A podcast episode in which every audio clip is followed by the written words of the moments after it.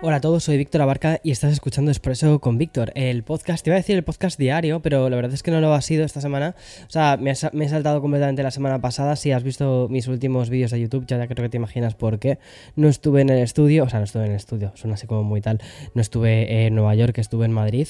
Eh, fui por, por el tema de unos premios y al final, bueno, también aproveché para ver a mis padres y todo esto. Entonces, por temas familiares, entonces, pues al final dije, Víctor, relájate un poco tómate unos días de descanso, tómate unos días también un poco para, para hacer tus cosas y sobre todo, también tengo que ser muy sincero, es que se me olvidó llevarme el micro, pero hoy compensamos.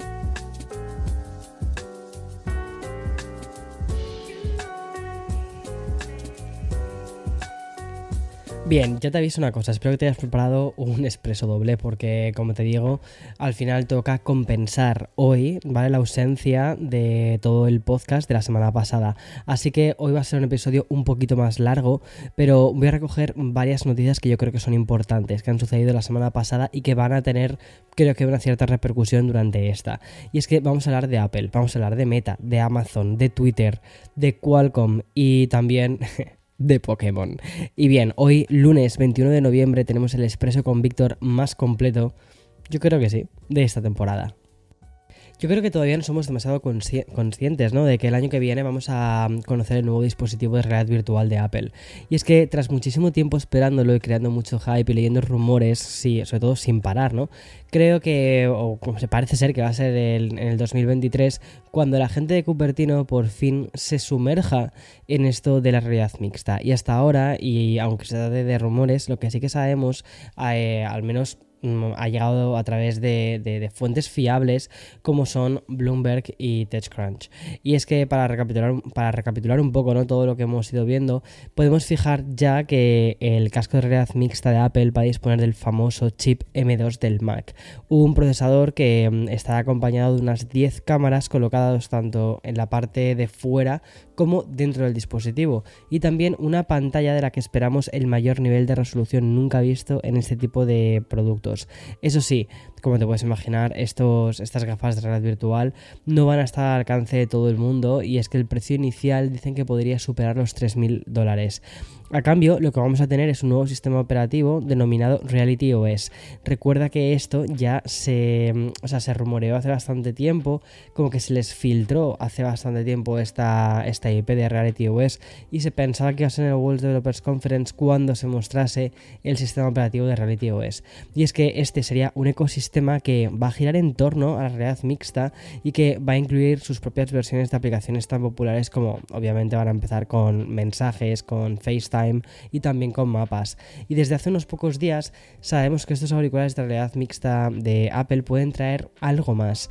Y es que según hemos podido conocer gracias a la famosa newsletter semanal que lanza Bloomberg, Apple habría publicado ofertas de trabajo en las que se menciona la necesidad de desarrollar un mundo de realidad mixta, o sea, mixta, he dicho, de realidad mixta, ¿no? Eh, pero en, en tres dimensiones. Es decir, es como si Apple fuese a lanzar su propio metaverso. Aunque tal y como ya dejó claro el jefe de marketing, los de Cupertino nunca llamarán a este universo de realidad mixta metaverso. Bueno, las palabras exactas del ejecutivo fueron metaverso es una palabra que nunca usaremos. A ver, yo creo que lo que van a hacer va a ser como crear una, más una especie de interfaz y que al final los metaversos van a ser diferentes aplicaciones como un Roblox de turno, ¿vale? O sea, pues, o, por ejemplo la app de Meta del metaverso. O sea, será una app que esté dentro dentro de esta especie como de interfaz de lanzadera del casco que tenga, eh, o sea, de esa lanzadera de Reality OS. Y mm, además em, es que me parece muy curioso porque mm, eh, la lista de empleos que incluye desarrolladores para crear herramientas y marcos que permitan experiencias conectadas en el mundo de la realidad mixta en 3D, que es así como es la, oferta, además especifica que el trabajador tiene que estar o va a estar en estrecha colaboración, eso te lo digo textualmente, ¿vale? Estrecha colaboración con el marco de interfaz de usuario de Apple, los diseñadores de interfaz humana y los equipos de capacidad del sistema lo que lo impulsará a pensar fuera de la caja y a resolver problemas increíblemente desafiantes e interesantes en el espacio de aplicaciones 3D. Bueno, traducido, que Apple está buscando expertos en áreas relacionadas con la construcción de su, de su propio metaverso. Me parece una pasada. Y Cupertino también generó un par de noticias eh, la semana pasada. Por ejemplo, la relacionada con la próxima gama de teléfonos inteligentes de Apple. Y es que parece ser que sí, que va a incorporar el USB-C. Como ya sabes, además la nueva normativa europea eh, obliga a que los fabricantes lo incorporen en 2023. Y no es algo que tenga ya marcha atrás. Por eso los próximos iPhone 15, el 15 Plus, el 15 Pro y también el 15 Pro Max implicarían la llegada de este conector a estos dispositivos.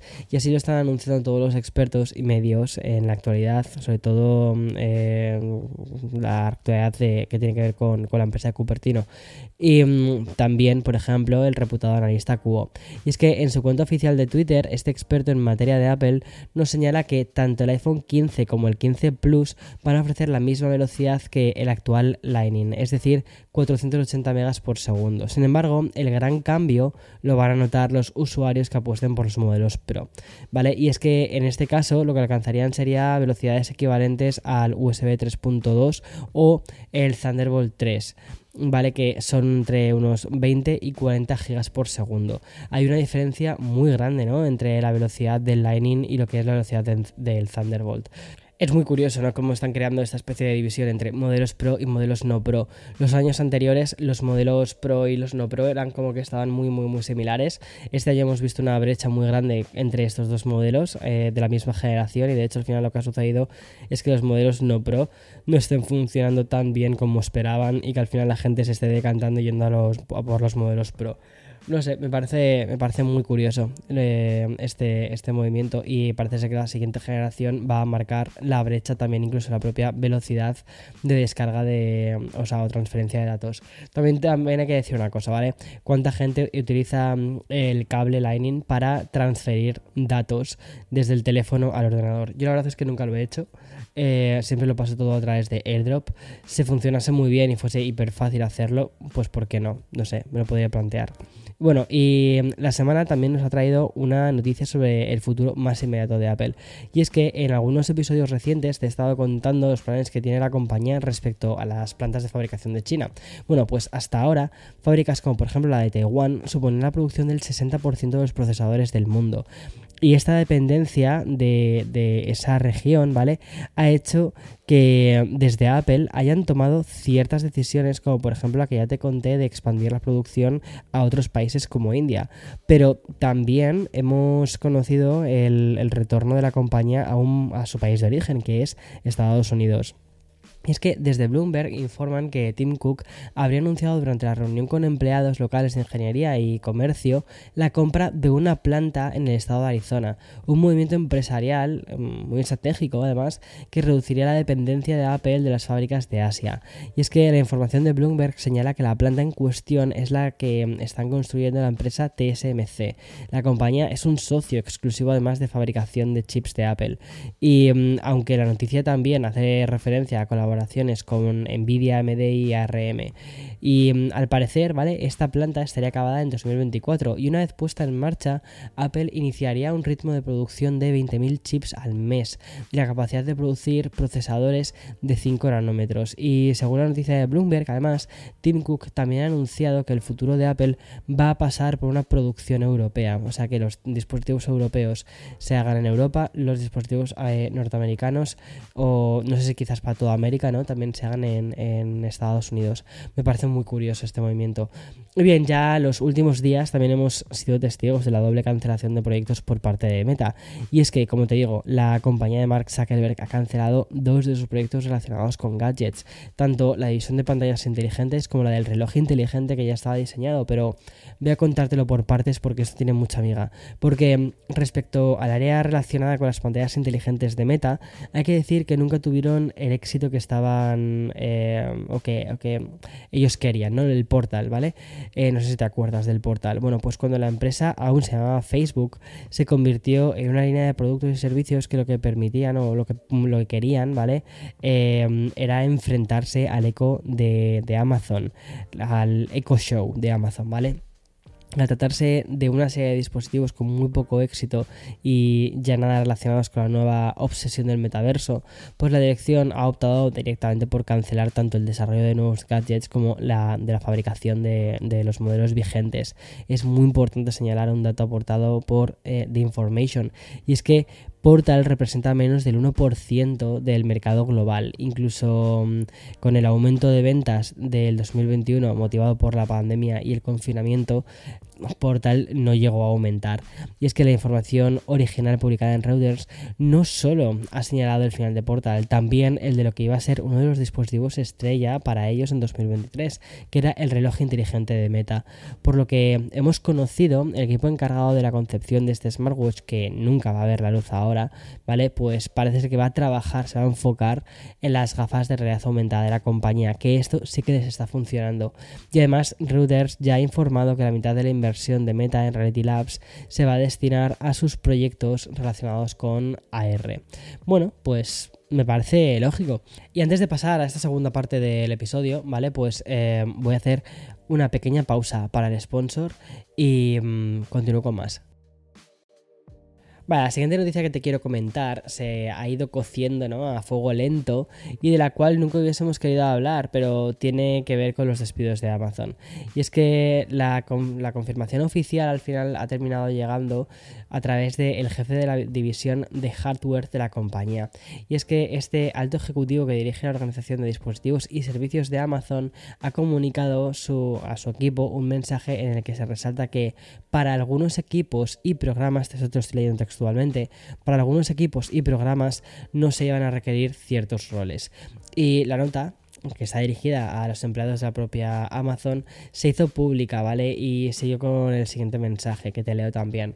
Si bien sé que esta noticia es difícil de digerir, quiero enfatizar que la organización de dispositivos y servicios sigue siendo un área importante de inversión para Amazon y continuaremos inventando eh, en nombre de nuestros clientes. Bueno, aunque el gigante del comercio electrónico online no ha informado de cuántos, de, cuántos despidos van a ser, hay que recordar que desde el New York Times se habla de una reducción de 10.000 puestos de trabajo. Y antes de hablar de cómo ha ido durante la última semana de Twitter y hacer un breve repaso sobre el sector de los videojuegos y también del streaming, porque ya que no te lo pude contar el viernes pasado, quiero hablarte de uno que parece un gran protagonista tech, sobre todo de estas últimas semanas. Y es que Qualcomm y mm, sobre todo, mm, o sea, es, bueno, es Qualcomm básicamente sobre todo por el lanzamiento del chip Snapdragon 8 generación 2. Y sin duda este es su procesador más avanzado para los móviles de Android de gama alta que mm, iremos viendo en el 2023. Por ejemplo, los dispositivos de compañías como Honor, OnePlus, eh, Sony, Xiaomi o también Motorola.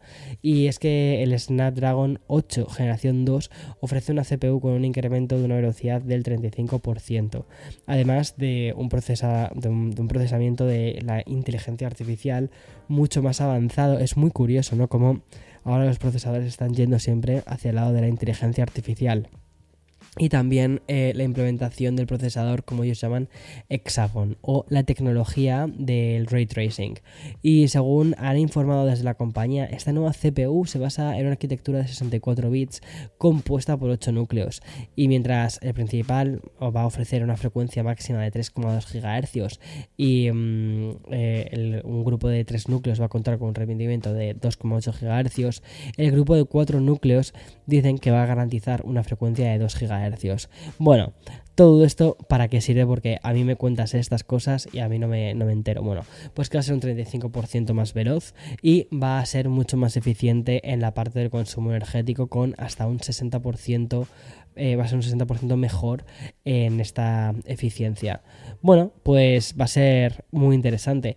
Pero mm, al final ya de, este bloque tecnológico he dejado el resumen de todo lo que ha sucedido en los últimos días en las oficinas de, de Twitter, que son posiblemente las oficinas más convulsas del sector tecnológico. Y la verdad lo de llamarlo oficinas cuando ya prácticamente no quedan empleados es llamativo. Aunque la semana de Twitter, ¿vale? Debería haberse limitado a contarte que Elon Musk pues volvió a anunciar que la verificación de Twitter Blue va a volver el próximo 29 de noviembre. Eh, pues ya no podemos, ya no puedo dejarlo solo aquí, porque ni siquiera sabemos si la red social va a seguir existiendo mañana mismo. Y es que Elon Musk solo ha necesitado dos semanas al mando para poner en peligro a esta compañía que ingresa más de mil millones de dólares cada trimestre. Y no solo eso, una compañía cuya red social es casi pues parte de nuestra cultura digital. Y mm, sin lugar a dudas, la herramienta de comunicación eh, ha sido muy importante para algunos movimientos generados en este siglo XXI. ¿Y por qué digo todo esto? Porque el jueves pasado se produjeron renuncias masivas de los trabajadores de Twitter. Y es que el problema se originó cuando Elon Musk le pareció una brillante idea mandar un formulario a todos los empleados de la empresa. Un formulario que funcionaba como una especie de compromiso. Un ultimátum con frases como las siguientes, ¿vale? Y decía así, en el futuro, para construir un Twitter 2.0 rompedor y tener éxito en un mundo cada vez más competitivo, tendremos que ser extremadamente duros. Eso significa trabajar muchas horas a gran intensidad. Solo un rendimiento excepcional constituirá un aprobado. ¡Wow! Es muy duro, ¿eh? O sea, a ver, es o sea, entiendo que está muy preocupado, entiendo que está pidiendo eh, mucho trabajo y que se necesita mucho trabajo dentro de Twitter, pero mm, es al mismo tiempo es muy duro, ¿no? Es algo que yo creo que te puedes pedir a ti, pero que quizás no puedes pedirle a otros que hagan. Y más allá de esta literatura con la que Elon Musk ha querido disfrazar este ultimátum, lo grave venía con el deadline marcado por, eh, por Musk. Y es que tenían hasta las 5 de la tarde de ese, de ese mismo jueves eh, para, para mm, eh, decidir si se sumaban a ese compromiso o no enviar el formulario. Y en caso de que no lo hiciesen, ¿vale?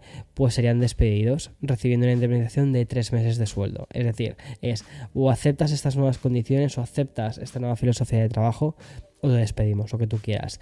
Y ante, ante este desafío, pues los trabajadores han dicho, mira, hasta luego, ya está, ya está bien.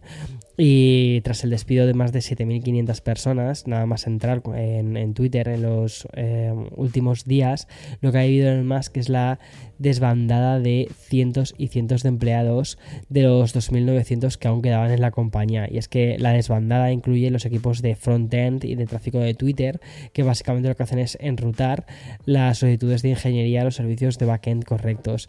También han dimitido los miembros del equipo que mantienen las bibliotecas del sistema central de Twitter y que a su vez lo que son las bibliotecas que utilizan los ingenieros de la empresa para poder construir y mantener la aplicación. Bueno, ¿y sabes cuál ha sido la respuesta de Elon Musk ante todo esto? Bueno, pues un tuit en el que decía, las mejores personas se quedan, así que no estoy muy preocupado. Y siguiendo con su particular sentido del humor, también ha publicado un meme en el que sale eh, alguien haciéndose un selfie en un funeral. Y tanto el del selfie como el de la lápida, ¿vale? Pues aparece el logo de Twitter. Y no contento con esto, este fin de semana pues ha publicado una encuesta así un poquito, digo, encuesta, comillas, comillas, para preguntar si Donald Trump debería volver a la red social. Y mm, esta huida del ambiente tóxico con el que Elon Musk ha llegado a, Twitter ha trascendido un poco de las propias oficinas y desde que se informó de toda esta situación en la red social solo se habla de lo mismo, el más que posible final de una red social que ha significado muchísimo para millones de usuarios, pero que actualmente ya no es la red social en la que queremos estar.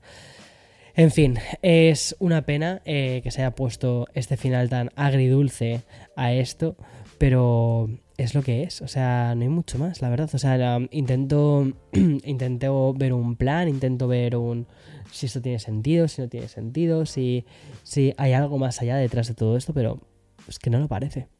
O sea, es que parece más, eh, parecen más elecciones hechas al tuntún y ya está. O sea, mm, pero bueno, no sé, quizás él sabrá. O sea, son 44 mil millones de dólares lo que se ha dejado en esto. En fin. Y bueno, hablamos ya de videojuegos y lo hago para contarte primero que Sony habría decidido seguir con sus planes de, lanzar una PlayStation 5 Slim. Y como bien sabes, esta esperadísima revisión de la, de la consola de nueva generación debería llegarnos en el 2023, me imagino que a finales. Pero obviamente la crisis de componentes y también la recesión económica han alterado un poco los planes de eh, muchas compañías. Pero este no sería el caso de Sony, porque según han informado desde The Leaker, Sony ha fijado el segundo trimestre del 2023 como el momento en el que la PlayStation 5 Slim entrase en fase de producción y todo eso de cara a que se lance en el tercer trimestre del 2023, como te comentaba, ¿no? Como para septiembre-octubre empezar ya a lanzarlo. Es decir, un poco antes de lo que es la campaña de Navidad del año que viene. Y al parecer, y siguiendo con la misma información, la actualización de PlayStation 5 no solo cambiaría el diseño exterior, por ejemplo, con la eliminación de las aletas laterales, sino con una reducción del tamaño de la placa base y también del consumo energético. Y más allá de, de Sony, el gran lanzamiento del mes por fin ya lo hemos abrazado, porque mm, si hay dos nombres propios, esos son los de Pokémon Escarlata y Pokémon Púrpura. Por fin ya están disponibles estos nuevos juegos muy, muy, muy esperados dentro, o sea, iba a decir dentro de Nintendo Switch, eh, dentro del catálogo ¿no? de, la Nintendo. Y mm, es un paso bastante grande, tanto para el universo de la franquicia como para lo que, eh, pues, sobre todo por los nuevos Pokémon que incluyen y luego también porque ya es como por fin abrazan el mundo abierto. Como ya sabes, además la diferencia más grande entre estos dos títulos radica básicamente en los Pokémon exclusivos creo que ligeramente en algunas partes de la historia, pero no es una cosa que llega a su MG, qué fuerte. Y otras confirmaciones importantes que nos vienen de la mano de, The Witcher 3, Well Hunt, el cual parece ser que va a salir el 14 de diciembre para PlayStation 5, pero también en la Xbox Series X y S. Un anuncio que también sirvió para conocer que la actualización va a ser gratuita, sobre todo, o sea, para los que ya compraron la versión del juego. Un título que además se lanzó en 2015 para PlayStation 4 y para Xbox One y mm, que los jugadores de, PC también van a beneficiarse de esta actualización con unas nuevas mejoras visuales. Y también me pareció muy interesante el último lanzamiento y que yo creo comentarlo. Eh, es es uno de los últimos intentos de, Netflix. Y es que la plataforma sigue luchando por ser relevante en la industria de los videojuegos. Y la última apuesta se llama Immortality, un título de carácter narrativo que incluye escenas de sexo y cuenta la misteriosa desaparición de una actriz ficticia. Según explican desde Polygon, el modo de juego consiste en hacer coincidir los cortes de la cámara de las películas de, de la protagonista para desbloquear más imágenes que la representan frente a la cámara y en los ensayos y así poder descubrir ¿no? el, el misterio que envuelve todo esto. Bueno, es curioso. Me parece una apuesta rompedora, interesante, rara. Bueno, y muy rápido, ¿vale? Posiblemente más rápido que nunca, te voy a contar los estrenos más interesantes que tienes ya en las diferentes eh, servicios de suscripción. Y es que en Netflix podrás encontrar Elite, que es una ficción que ya ha llegado a la sexta temporada y a un reinicio con un casting prácticamente nuevo. Y desde el pasado miércoles también tendremos la nueva película de la maravillosa Florence Black, que es The Wonder. Y por su parte, Apple TV apuesta ya por el conocido eh, Ryan Reynolds para hacer su peli navideña. Bueno, Ryan Reynolds es el actor de Deadpool, ¿vale? O sea, entre otras. La película se llama El espíritu de la Navidad y tiene pintaza. Y ya por último, hay que decir que Disney Plus tira de nostalgia con Desencantada, vuelve Giselle, que es la secuela de la película del 2007. En fin, hasta aquí todas las cosas que tenía que comentar. Espero al menos haber hecho un gran resumen de la semana. Para mí el gran highlight es Twitter. Twitter es, es una pena lo que está sucediendo sinceramente y que bueno, y que también parte que sabemos ya mm, con muchísima certeza que el año que viene, 2023, las eh, gafas de realidad virtual de Apple, pues parece ser que sí que van a venir. En fin, como siempre, mañana más y mejor. Ya por fin estoy en Nueva York, ya mm, muchísimo más centradito. O sea que mm, nos vamos a tomar nuestro expreso todas las mañanas. Chao, chao, hasta mañana.